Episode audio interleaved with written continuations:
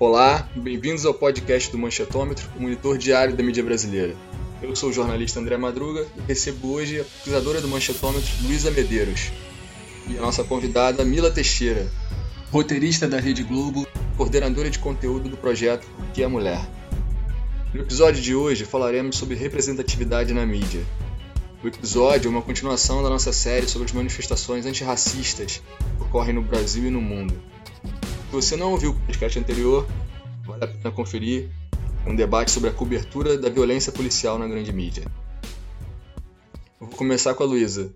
A Luísa vai apresentar alguns dados sobre o perfil dos jornalistas que trabalham nos principais jornais brasileiros e dados também da participação negra no mercado na atividade econômica.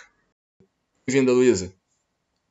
Olá, André. Olá, Mila. Muito bom estar aqui com vocês discutindo esse assunto que está sendo tão debatido na mídia, principalmente depois da morte do George Floyd nos Estados Unidos e das manifestações antirracistas que tomaram conta do mundo nas últimas semanas.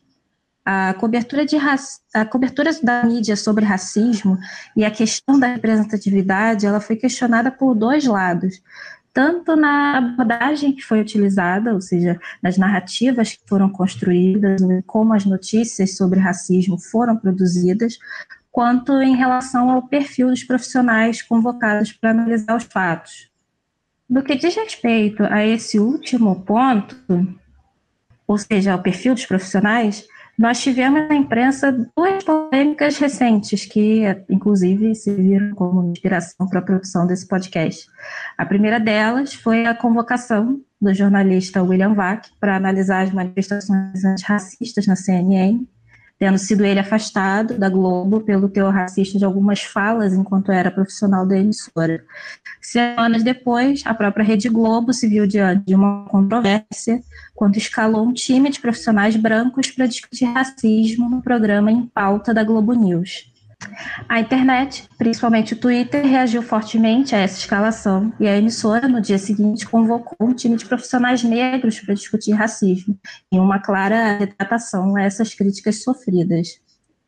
Já no que diz respeito à cobertura, nós aqui do Manchetômetro estamos realizando essa série, do, da qual esse podcast faz parte, e já produzimos um outro episódio sobre a cobertura da violência policial, que foi discutido principalmente como a mídia vem é, desvinculando os fatos reportados nas páginas policiais do debate contextual sobre políticas públicas de segurança. Vale muito a pena conferir esse podcast com a Ellen, a Bia e o Edu.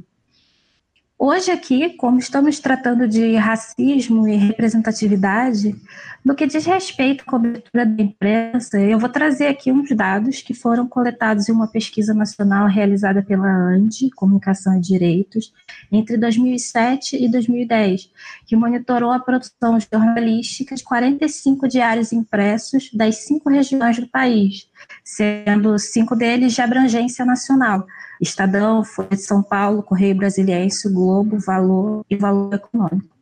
E os demais jornais de alcance local ou regional. Dentre esses, esses últimos, alguns jornais classificados como populares. É, uma primeira conclusão da pesquisa foi de que os jornais de abrangência nacional costumam disponibilizar mais espaço para o debate sobre racismo.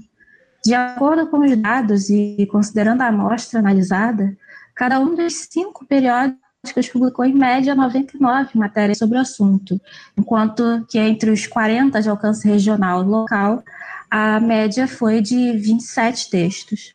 Quando analisaram a temática tratada, os dados mostraram a concentração do noticiário na discussão sobre os dispositivos de enfrentamento ao racismo, ações afirmativas e cotas para ingresso em universidades, correspondendo a 18% da amostra analisada, e dados e reflexões sobre igualdade, desigualdade de raça e etnia corresponderam a 16%. A importância que foi conferida pelos jornais analisados ao debate sobre o racismo, ela fica mais evidente quando se observa a alta presença de conteúdos opinativos, artigos editoriais, entrevistas, colunas. E uma análise mais detalhada desses espaços foi possível perceber que o conteúdo opinativo dos veículos ele é predominantemente composto por posicionamentos enviados aos periódicos. Os artigos assinados eles encabeçam um conjunto de textos é, opinativos sobre racismo, respondendo por 13% do total da amostra analisada nessa pesquisa. E a maioria deles traz um posicionamento contrário a políticas como o sistema de cotas, por exemplo. Outras questões, como saúde da população negra, relações de raça, etnia e gênero, ensino da história da África, por exemplo, receberam quase nenhuma atenção dos jornalistas, de acordo com essa amostra analisada.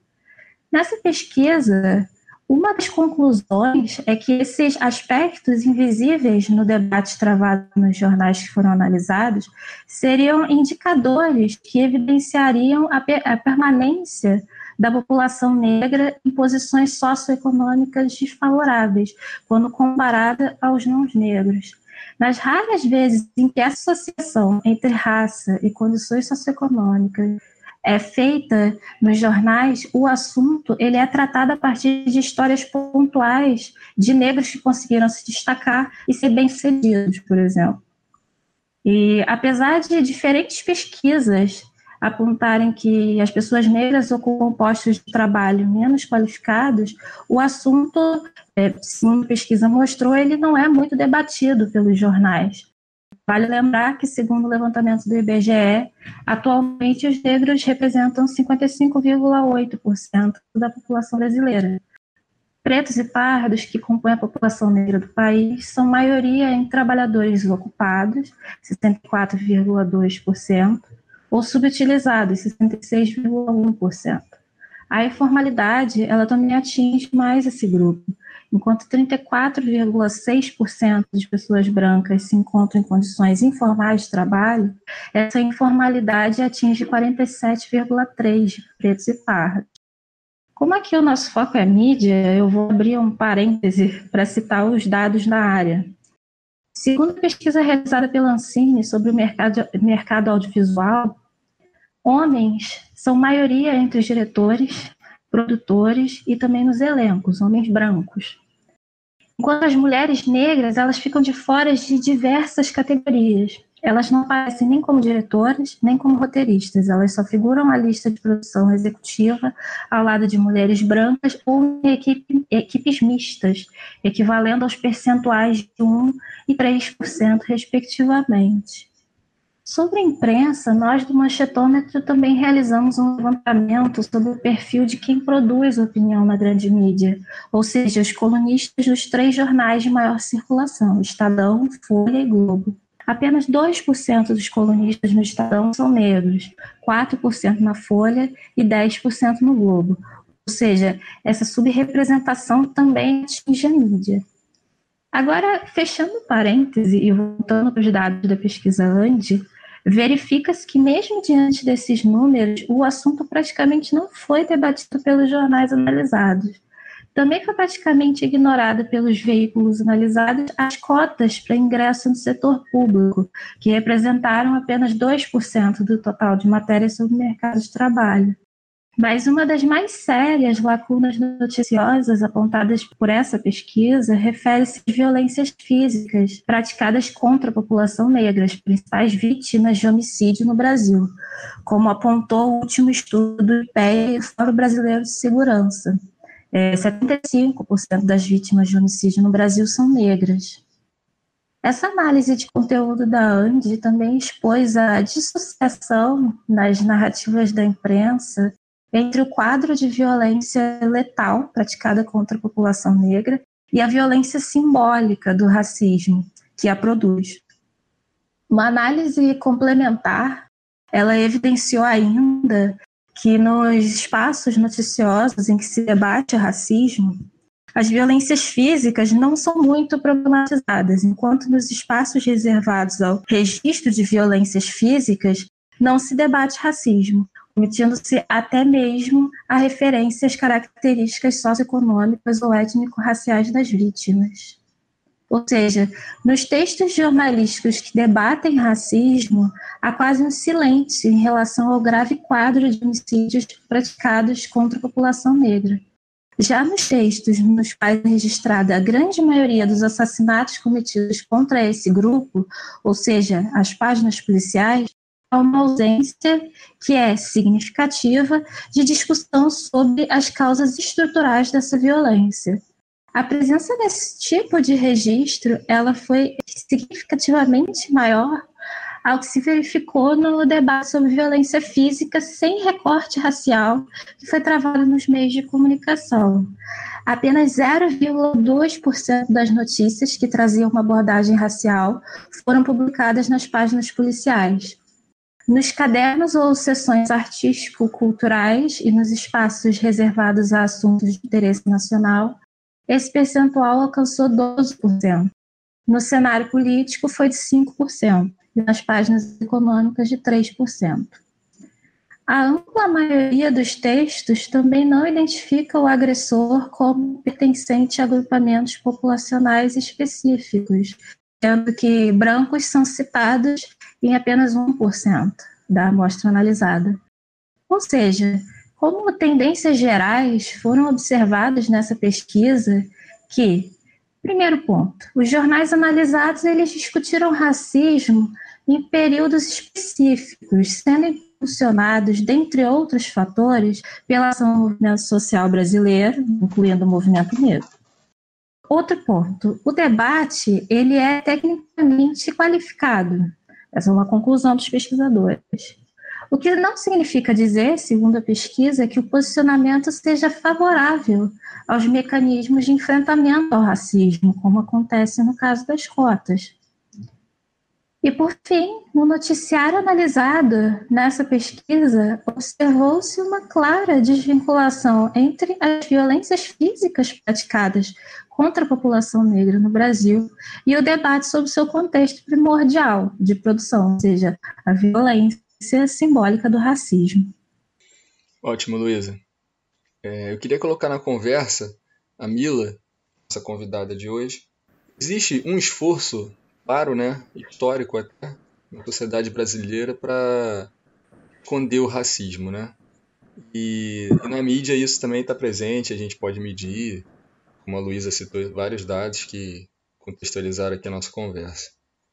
É, sobre essa desigualdade de raça e gênero no audiovisual, os dados divulgados pela Ancine demonstram como as estruturas sociais estão conectadas a esses números. Obrigada, André. Obrigada, Luísa, pelo convite. É... Então, gente, eu acho que esses dados divulgados pela Ancine e sobre os dados que a Luísa trouxe sobre colonistas e pessoas que de fato é, exercem opinião, esse papel opinativo nos meios de comunicação, fica evidente que quem, quem tem o controle dessas narrativas, né? O meu setor é o de audiovisual, então, eu estou bem familiarizada com os números da Ancine. Eu acho que, levando em consideração eles, é importante pensar a presença de mulheres e de pessoas negras em funções criativas, ou seja, em pessoas que, dentro do audiovisual, têm o domínio dessas narrativas. Eu acho que esses números são um reflexo de como mulheres e pessoas negras pessoas indígenas, né? Sei que pessoas indígenas, inclusive, são invisibilizadas quase que completamente, mas acho que é importante a gente agregar a narrativa de causas indígenas ao debate. É, acho que esses dados eles ilustram, pensando nesses segmentos midiáticos, um panorama social do Brasil. E voltando, puxando de novo a sardinha para o meu lado, né, pensando em audiovisual, acho que essa invisibilidade de gênero, de etnia, ela é perpetuada por alguns fatores. A Maria Aparecida Bento, que é uma pesquisadora, ela defendeu uma tese de doutorado e ela criou um conceito, ela apresentou um conceito é, chamado Pacto Narcísico da Branquitude. Eu acho que esse conceito exemplifica bem uma série de mazelas sociais causadas pelo racismo. E, de novo, né, pensando no audiovisual e na mídia, acho que foi comum durante muitas décadas que a construção de branquitude tenha se dado colocando pessoas brancas como pessoas e pessoas negras como pessoas negras, pessoas indígenas como pessoas indígenas, ou seja, as pessoas brancas elas não foram racializadas e as pessoas negras e de outras etnias sim. Então, pessoas brancas pensando nessa nessa construção social, elas estão dentro de um padrão que foi moldado para que elas sejam vistas partindo de um princípio de universalidade.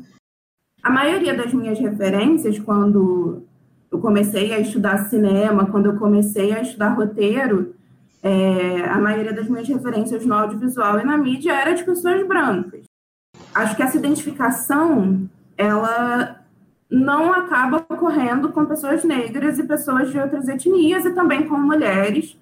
É, acho que mulheres, elas ainda têm uma imagem atrelada a uma série de estereótipos dentro dessa construção midiática, acho que elas são mal representadas mediaticamente.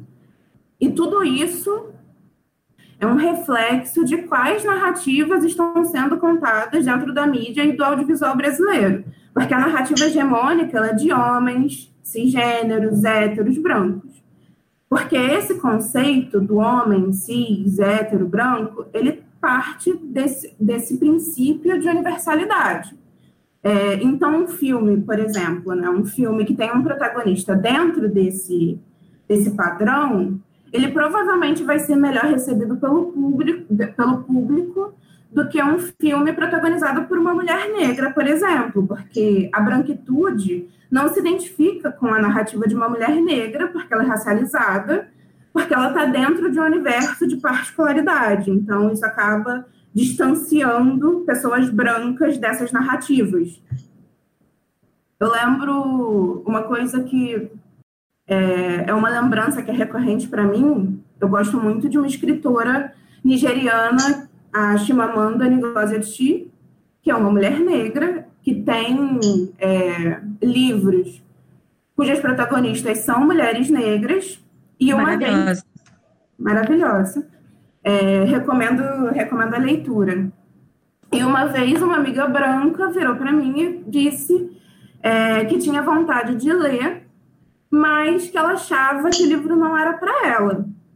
E eu questionei essa amiga, por que você acha que o livro não é para você? É, eu jamais vou dizer que, sei lá, Clarice Lispector não é para mim, por exemplo, sabe? Ou qualquer outra escritora branca.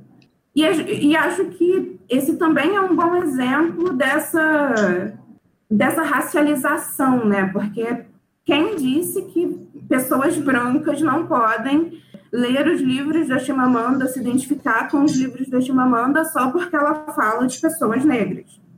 E é por isso, porque pessoas brancas, elas não se, não se racializam. E essa não raça faz com que elas dominem estruturas de poder e mídia, é, ficção, audiovisual, tudo isso, essa contação de narrativa, de, de história, é, essa estruturação de discurso, ela é uma das maiores estruturas de poder que a gente tem. Então, contar uma história, né, produzir um longa ficcional, por exemplo, faz parte dessa estrutura. É, e a gente bate tanto na tecla de que representatividade importa por isso. Mas audiovisual e a mídia, né, de modo geral, giram em torno de dinheiro, investimento. Então, muitas vezes, altos executivos é, têm uma noção, que na maioria são pessoas brancas, são homens brancos, é, têm uma noção de que filmes, séries protagonizados por pessoas negras não vão trazer retorno porque pessoas brancas, que a princípio fazem parte de uma elite econômica e que podem pagar por esses produtos, não vão pagar por eles pura e simplesmente porque são produtos protagonizados por pessoas negras, porque não diz respeito a essas pessoas brancas. E essa é uma, é uma das lógicas que a gente tem que mudar. É, a gente fala muito de pink money no que se refere a dinheiro gasto por, pela comunidade LGBT e tem também o black money, né, de dinheiro gasto por pessoas negras para consumo de obras que, né, seja de cantores negros, de artistas negros, eu também tenho uma produção teatral e saíram notas sobre peças que estavam sendo produzidas no Rio de Janeiro, que tinham protagonistas negros, e de como essas peças estavam sendo lotadas. E lotar um teatro no Rio de Janeiro é uma coisa que tem sido. Agora, né, estamos num contexto de, de não podermos ir ao teatro, mas lotar um teatro no Rio de Janeiro em tempos de aglomeração era uma coisa é muito difícil. E, e é isso, pessoas negras elas querem se enxergar, então elas vão pagar por isso. Então, essa mentalidade de que um protagonista negro, uma pessoa, uma pessoa negra à frente de algum produto midiático vai afastar é, um potencial público consumidor, né, de pessoas brancas, essa, essa lógica ela tem que mudar. É, pensando em funções criativas, eu acho que tem uma série de empecilhos que fazem com que pessoas negras não cheguem ao comando dessas funções. Né? A Luísa ela falou de direção, de roteiro, é, de atuação, e eu acho que também há o fator do pacto narcísico da branquitude, que faz com que elas não sejam contratadas, não tenham voz, não tenham comando narrativo, mas também tem uma questão social que é muito evidente, porque estudar audiovisual, é, estudar cinema é uma coisa cara. Se inserir dentro desse mercado é, demanda um investimento. E muitas vezes pessoas negras não podem, por exemplo, pagar por um curso de roteiro, porque um curso de roteiro costuma ser bem caro, sabe? É, eu queria fazer um comentário também que eu acho que tem tudo a ver com isso que você está falando, é, sobre diretores negros, sobre é, a audiência, pagar ou não por produções que tragam pessoas negras no destaque. Essa pesquisa da Ancine, ela também tem um dado que eu achei interessante. Ela mostra que a, a presença de um diretor ou de um roteirista negro ela aumenta as chances para que a produção conte com pessoas negras. Quando o diretor do filme é negro, a chance do roteirista ser também aumenta em 43%. E a chance de ter ator ou atriz aumenta em 65%. Quando um roteirista é, é, negro, a chance de ter ator ou atrizes negros também aumenta em 52%. Então, assim, é um dado também que acho que tem tudo a ver com o que você falou aí sobre essa recusa injustificada, né, é, de, de, de, ter, de trazer a presença de pessoas negras né, para o audiovisual. Acaba ser que a gente vê que quando são lideradas por pessoas negras, a, a produção também ela tende a expandir, o, enfim, o, o grupo racial, né?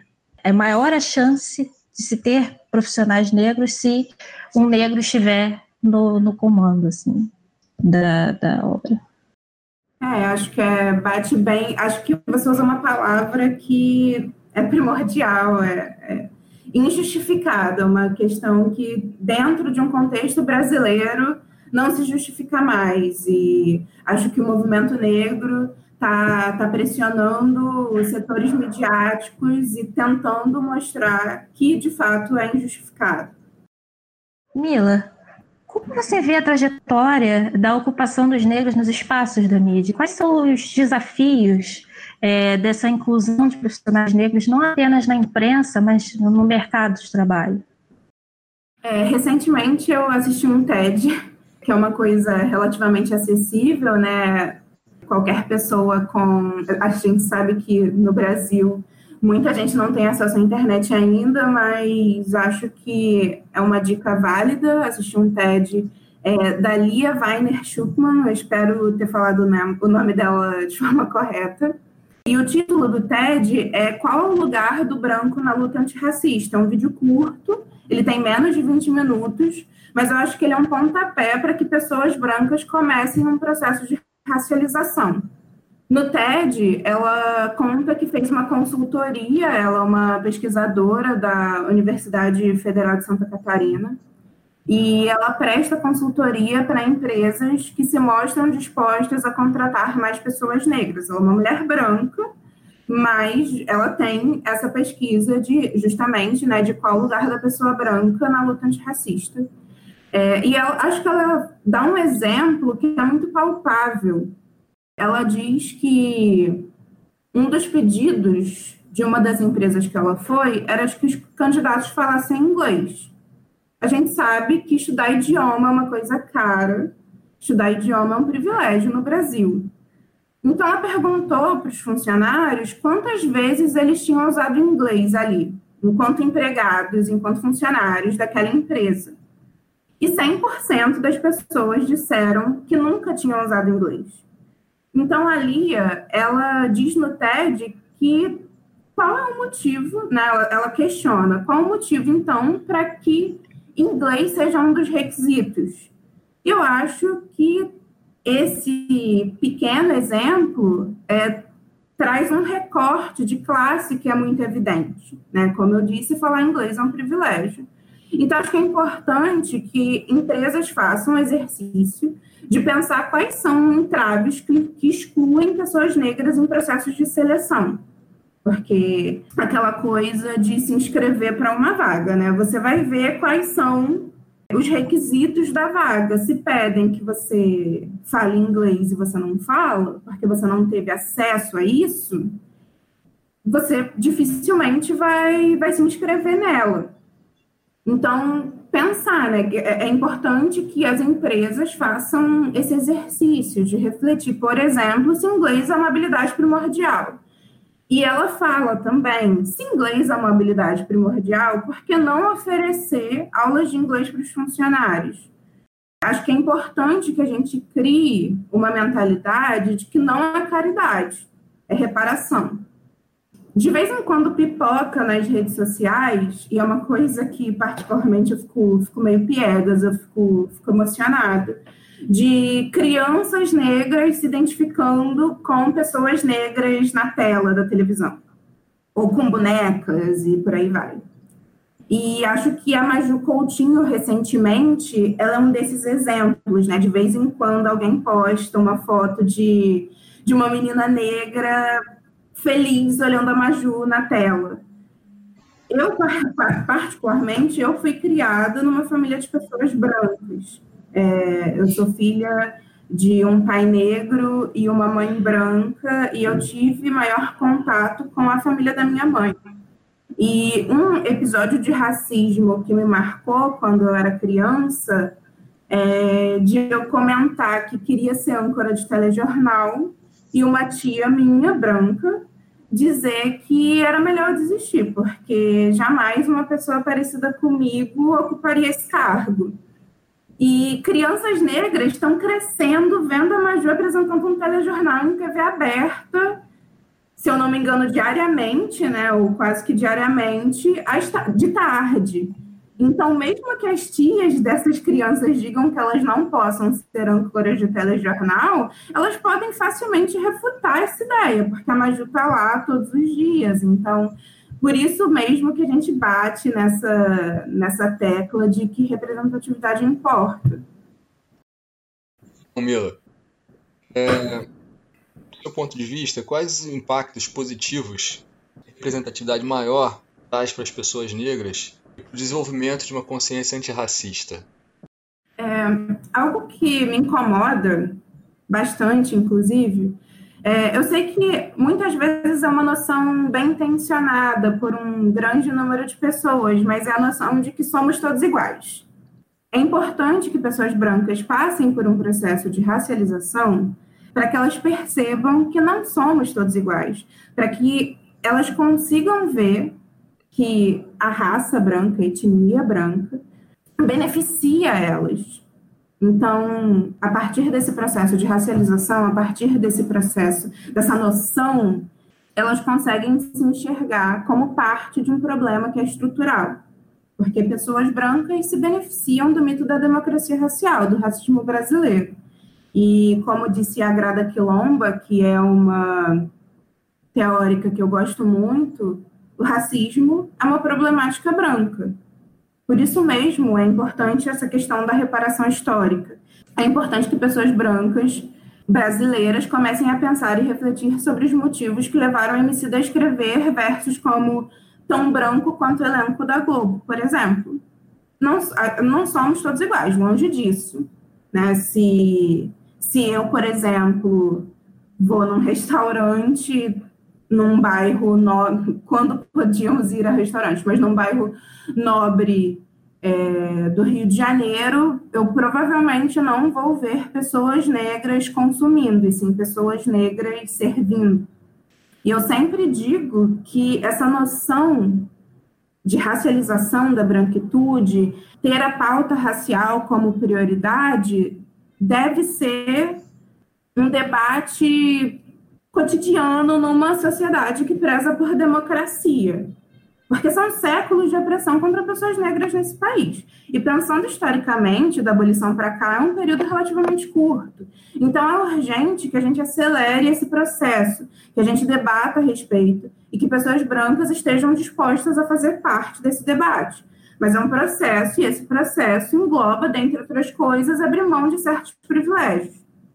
Eu acho que eu respondi sobre representatividade é, na minha resposta anterior, mas é importante também pensar que a Maju ela não surgiu do dia para a noite, né? Que ela não chegou nessa, nessa posição de âncora de telejornal de, do dia para a noite. Outras mulheres negras, jornalistas, abriram espaço para ela. Glória Maria, Leide Silva, a Flávia Oliveira, por exemplo.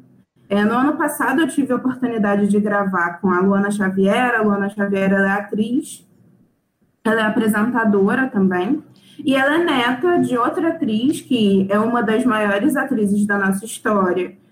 E muito provavelmente a maioria das pessoas, enfim, não enxerga ela como, como uma das maiores atrizes da nossa história por conta de um processo de invisibilização, que é a Chica Xavier. E durante a entrevista, a Luana falou, bem emocionada, inclusive, sobre a primeira vez que ela assinou um contrato publicitário. Ela disse que uma vez a Chica Xavier disse para ela que era impensável que ela assinasse um contrato publicitário quando ela era jovem, que jamais chamariam ela para ser garota propaganda nem de produto de higiene. Então, é de suma importância que mulheres negras, que pessoas negras ocupem esses espaços na mídia para que uma nova geração não cresça se sentindo diminuída, preterida, não representada e por aí vai. Falando um pouco do Porquê a Mulher, é, o Porquê a Mulher é um projeto que faz parte do Grupo Globo. Eu trabalho na View Hub e a View é o setor de inovação e conteúdo digital do grupo.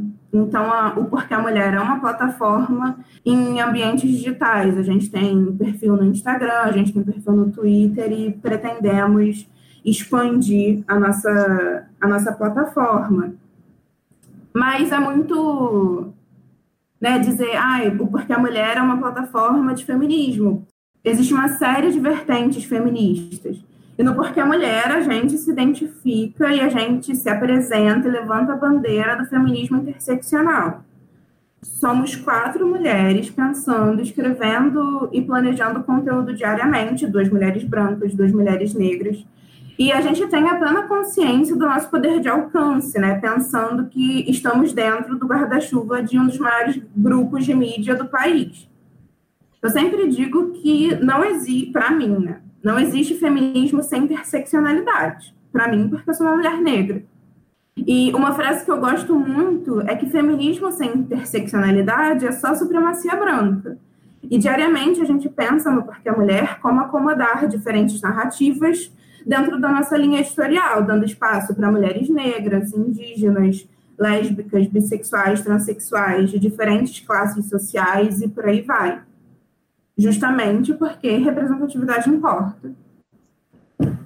Como eu já tinha apontado né, anteriormente nessa contextualização que eu trouxe aqui para o podcast, os dados da pesquisa é, realizada pela ANDI, Racismo e Imprensa no Brasil, eles demonstraram que há no tratamento editorial é, do racismo por parte dos veículos de mídia, essa desvinculação entre as violências físicas praticadas contra a população negra e o debate contextual sobre racismo. É, na sua análise, existe uma relação entre esse perfil majoritariamente branco dos profissionais da imprensa e essa cobertura midiática sobre violência policial, racismo, cotas, etc. Como você vê essa cobertura sobre raça na imprensa? É, eu acho que essa, essa relação ela é, ela é muito próxima, né, sobre o perfil dos profissionais e em relação ao perfil dos profissionais e essa cobertura midiática. É, acho que uma coisa que tem sido recorrente em redes sociais, principalmente no Twitter, é, por exemplo, alguém tira print de algum portal de notícias que, por exemplo, dá a notícia de que um jovem negro foi preso por envolvimento com drogas. E tem sido recorrente comparar com um jovem branco na mesma situação. O jovem negro, na maioria das vezes, ele é o traficante, o bandido marginalizado. Isso está lá, aparece na, na manchete da notícia. Mas o jovem branco, ele é tratado como estudante envolvido com drogas. Ele é tratado como um suspeito. Então, ele não recebe uma alcunha tão pejorativa como a de um, trafic, como a de um traficante, por exemplo. É, as, as redações jornalísticas no Brasil, elas são compostas majoritariamente por pessoas brancas. A Yasmin Santos, que é jornalista na revista Piauí, ela escreveu sobre isso num texto que fez bastante sucesso, também recomendo, chamado Letra Preta. E acho que é imprescindível para o combate ao racismo que pessoas brancas se enxerguem como pessoas racistas, pessoas que reproduzem racismo. Né? Pessoas brancas foram é, é, essa construção secular ela ainda está tá muito presente no, no nosso cotidiano, ainda está muito presente na, na criação de crianças brancas, por exemplo, porque o racismo ele possui uma série de camadas e a morte de pessoas negras é o topo do iceberg. Mas a gente sabe que tem uma série de opressões e violências antes desse topo e pessoas brancas são responsáveis pela perpetuação dessas violências. O modo como a imprensa brasileira trata pessoas negras é uma das maiores violências porque ela contribui para o imaginário racista. Tem um resgate histórico que é feito pelo movimento negro de tentar entender que o nosso passado colonizador ele não acabou. E a gente precisa encarar ele de frente para tentar mudar essa estrutura, pouco a pouco. A bancada de jornalistas negros na na Globo News foi um momento histórico, mas ela se deu através de pressão popular para que jornalistas negros estivessem presentes no debate sobre antirracismo e democracia racial, que é o mínimo, né? Que pessoas brancas não tenham protagonismo de fala nesses assuntos. Uma coisa que eu acho que ainda está tá bem fresca na memória das pessoas é que quando foi divulgado que uma série ficcional sobre a Marielle Franco seria roteirizada pela Antônia Pellegrino e dirigida pelo José Padilha, que são duas pessoas brancas, outro debate muito importante foi iniciado, né? Como assim a narrativa de uma mulher negra com a trajetória da Marielle está na mão de duas pessoas brancas? Quais são as pessoas negras envolvidas nesse processo de criação? A Antônia Pellegrino deu uma declaração um tanto quanto lamentável, dizendo que a escolha de um diretor branco se deu porque no Brasil a gente não tem diretores bons como nos Estados Unidos. Ela usou o Spike Lee e a Ava DuVernay, que são dois diretores negros consolidados por lá e são referência no mundo todo. E essa é uma mentalidade branca e colonial de olhar para fora e não saber o que acontece aqui dentro, no próprio mercado. Antônia Pellegrino é uma roteirista com um tempo bem mais longo de carreira do que eu. E se você joga no Google, uma, você acha muito facilmente uma lista de diretores negros que poderiam estar presentes nesse processo. Né? A gente tem é, a Sabrina Fidalgo, André Novaes Oliveira, Renata Martins, Yasmin Tainá, Joel Zito Oliveira, e a lista é longa. E são diretores, roteiristas da mais alta categoria. E a representatividade é importante justamente para que a gente tenha um leque maior de referências, para que essas narrativas elas sejam plurais e diversas. Mila, quais ações você acha que poderiam ser realizadas para existir maior representatividade de pessoas negras no audiovisual? Cotas, não sei. E você identifica estratégias concretas por parte dos veículos de comunicação para fomentar essa representatividade? Olha, André, essa é uma coisa que eu me pego pensando quase diariamente, é uma preocupação minha. É, eu sou roteirista com um tempo curto de carreira e eu sei dos meus privilégios, dos privilégios que eu tive na minha formação escolar, na minha formação acadêmica, dos acessos que eu tive. Pensando nisso, eu criei duas oficinas de roteiro, uma, uma oficina de roteiro para iniciantes e outra sobre representação feminina no audiovisual. E eu pretendo até fazer outra sobre como escrever um roteiro, uma coisa mais técnica. E eu acho que essa é uma atitude muito, muito pequena, mas eu ofereço de tempos em tempos essas oficinas de forma gratuita para mulheres negras. Então, você imagina se grupos de mídia fizessem algo parecido. Eu sei de medidas para inclusão de pessoas negras em áreas criativas no grupo que me emprega.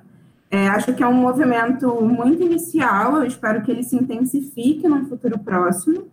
Porque pensar em pessoas negras escrevendo, né, tendo, escrevendo, dirigindo, atuando, tendo, tendo domínio dessas narrativas, particularmente, se vocês me permitem, a preguiça é uma coisa que me dá esperança. Pensar em narrativas que não perpetuem estereótipos negros. Eu acho que isso que é importante que a gente pense em modelos narrativos que levem em consideração essa diversidade, que essa diversidade não seja rasa e vazia, contribuindo para a perpetuação do racismo brasileiro. São décadas com narrativas brancas sendo hegemônicas. Eu acho que não existe mais espaço para esse modelo. Acho que é um modelo que, que já se esvaziou, já se esgotou. E é importante que pessoas negras elas sejam inseridas atrás e na frente das câmeras para pluralidade de novas narrativas. E por isso mesmo, né, eu falei de investimento, falei de, de grana lá no começo, é importante que executivos brancos pensem que isso, se também, que isso também se trata de investimento, se é para levar dinheiro em consideração.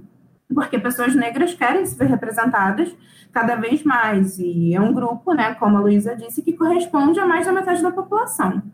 Acho que, como eu disse, né, essa pressão popular ela faz efeito, ela tem sua importância, ela faz diferença. As redes sociais, elas são um termômetro importante para os veículos de comunicação e fazer pressão através delas pode gerar bons resultados no fomento à representatividade. Isso não quer dizer que não seja cansativo, né? Toda hora bater na mesma tecla. Eu espero que em algum momento, eu espero que em algum momento, provavelmente num, num futuro a médio prazo, pelo menos, né, pessoas negras não tenham que levantar obviedades. E pensando em cota, pensando em edital, recentemente uma instituição cultural ligada, ligada a um banco lançou uma série de editais emergenciais para artistas por conta da crise no setor causada pela pandemia do novo coronavírus. E não é uma crítica a esse edital em específico, mas por que não promover uma cota, uma porcentagem dedicada a projetos de pessoas negras? Acho que isso deveria ser uma medida da maioria dos editais. Infelizmente, né, a gente está vivendo um momento conturbado no audiovisual, na cultura e nas artes de modo geral e os editais ligados a instituições estatais, eles estão cada vez mais escassos, mas é aquilo, né? Como diz a música da Bia Ferreira, cota não é esmola. Recentemente, eu fiquei sabendo que o Cabiria, que é um festival, é um prêmio de roteiro, está com gratuidade de inscrição para mulheres negras, indígenas e transexuais.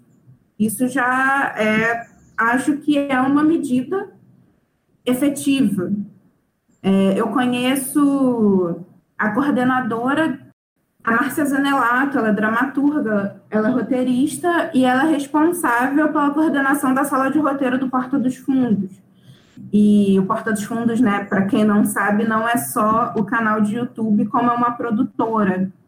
E é uma pessoa que está disposta a fomentar a diversidade no lugar em que ela trabalha, uma mulher branca que se vê empenhada, uma mulher branca LGBT, que se vê empenhada nessa, nessa luta antirracista. Acho que a gente ainda tem um caminho bem, bem longo pela frente, mas eu acredito que veículos de comunicação, eles têm que ser mais diversos, mais plurais, mais, mais abertos ao diálogo e ao debate, e justamente por isso pessoas brancas precisam estar presentes dentro, dentro desses debates raciais e dentro desses debates sobre antirracismo. É isso. Muito obrigado, Mila, de participação aqui no podcast. Obrigada pelo espaço, gente. Obrigado, Luísa. Obrigada, André. As duas são muito bem-vindas para voltar, falar de outros assuntos. Muito importante a gente abrir assim para convidados, né? A gente ganha mais alcance ainda continuar informado sobre o Manchetômetro, acesse nosso site manchetômetro.com.br. Siga a gente nas redes sociais, Facebook, Instagram e Twitter. Também pode contribuir colaborando com nossa campanha de financiamento coletivo. O link para participar e apoiar é benfeitoria.com.br manchetômetro. Obrigado pessoal e até o próximo episódio.